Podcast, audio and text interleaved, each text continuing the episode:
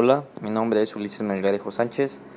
Esta es la materia de historia de la gastronomía y el día de hoy les estaré hablando de los alimentos que se consumían en la antigua China alrededor del año 4000 antes de Cristo aproximadamente. Bueno, este empezaremos con algo de la historia de la gastronomía china. La historia de los alimentos chinos data alrededor del año 5000 antes de Cristo. Durante este vasto periodo de tiempo, los chinos han avanzado y dominado su propio sistema de preparación de alimentos.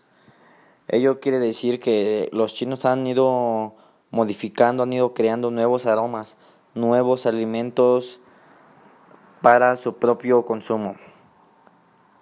Sus métodos para identificar los ingredientes, para hacer combinaciones perfectas, sus técnicas de cocción en varias fases, la administración de aromatizantes en múltiples fases y todo lo demás se ha, desarrollado gradualmente.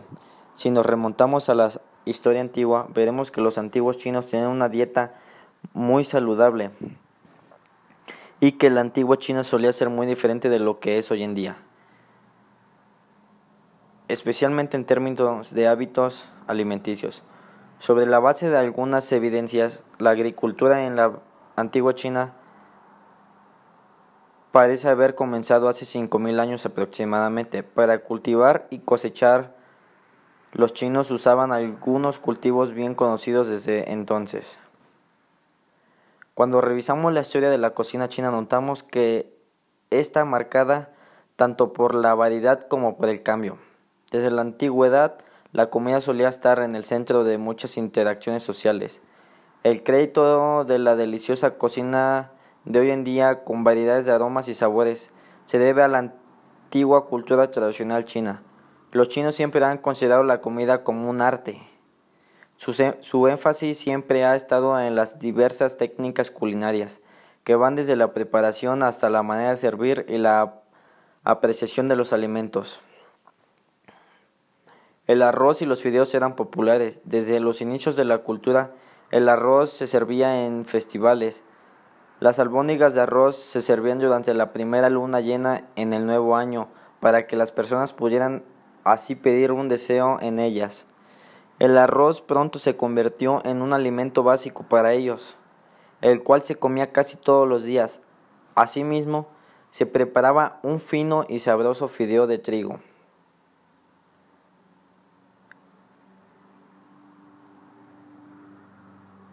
A, a, continuación les hablaré de algunos alimentos que se consumían más que otros en la antigua China. Uno de ellos es el arroz. Al igual que el mijo y el trigo, el arroz es una fuente rica en carbohidratos. La historia del arroz en China se remonta a la edad de la piedra tardía. Se considera que el cultivo de arroz comenzó en Tailandia, pero probablemente fueron los agricultores chinos quienes inventaron los arrozales. El mijo. El mijo crecía de forma silvestre en China y era utilizado como alimento principal en la temprana China.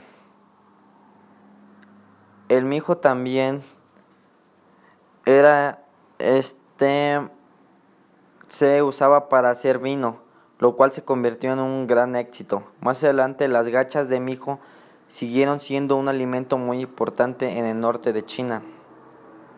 Tenemos el trigo. Las personas comenzaron a cultivar y a comer trigo, incluso en el norte de China. Los chinos antiguos comían gachas, pero usaban el trigo para hacer pan y otras, y otras cosas. La razón principal detrás de esto era que el carbón se usaba como combustible para hornear el pan, era demasiado costoso. El trigo era la fuente principal de carbohidratos en China. Los fideos. Los fideos también son un alimento nativos chinos de la antigüedad. Su historia remonta a principios de la dinastía Han del Este. Los fideos son un ingrediente esencial y básico en la cocina china. En la antigüedad, los fideos se hacían con masa de trigo durante la, la dinastía Song. Los fideos eran tan populares en las tiendas de fideos que ellas permanecían toda la noche abierta. Vamos con el tofu. El tofu también es de origen chino y está hecho de leche de soya, agua y un agente de cuajada. El tofu es muy rico en nutrientes, poca grasa, alta proteína, calcio y hierro. Ha sido un alimento básico en la cocina china y asiática desde la antigüedad. Vamos con el té. Esto es muy importante ya que la historia del té chino se remonta a más de 4.000 años atrás. Los chinos consideraban que el té es una forma exquisita de arte que requiere muestreo. El té se ha convertido en la bebida nacional de China en la actualidad y es una de las tres bebidas más importantes del mundo. China se considera orgullosa de ser el lugar de origen del té, ya que en China se introdujo por primera vez en la historia el té sus técnicas de plantación, procesamiento y modalidades para beberlo. Vamos con las carnes, las cuales abarcan cerdo, res y pollo, pescado. Los chinos básicamente comen la carne de todos los animales. El cerdo es la carne que se consume más comúnmente.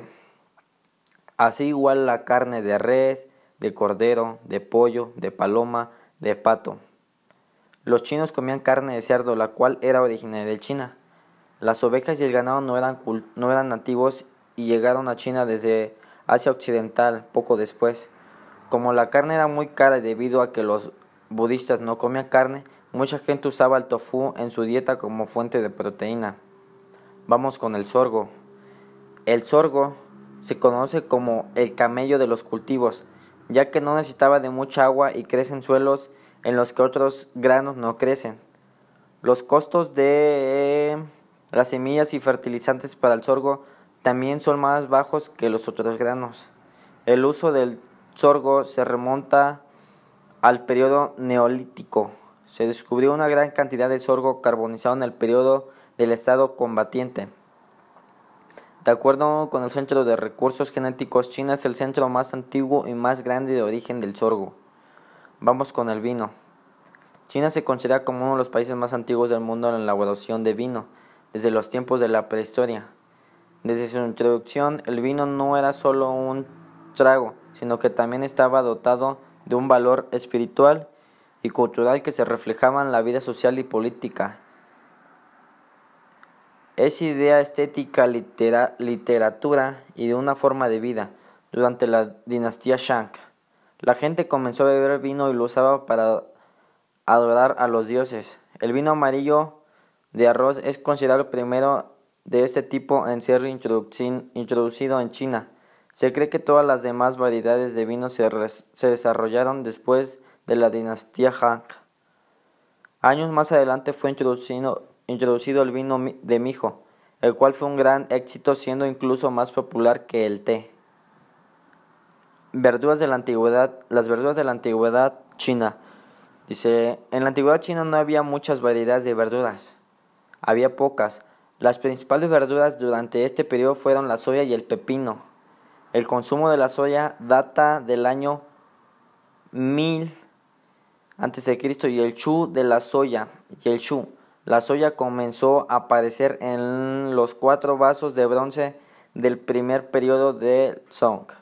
La soya era conocida como el grano básico de la antigua China. Estos granos eran conocidos como wu gu, el cual apareció por primera vez en el siglo V en las analectas de Confucio. Las verduras eran parte del alimento básico. Cuando la gente podía adquirirlas, las usaba como, como acompañantes de su arroz. Aquí va una pequeña conclusión. Dice, vemos que en China era, era muy rica en la cultura alimentaria desde su época antigua.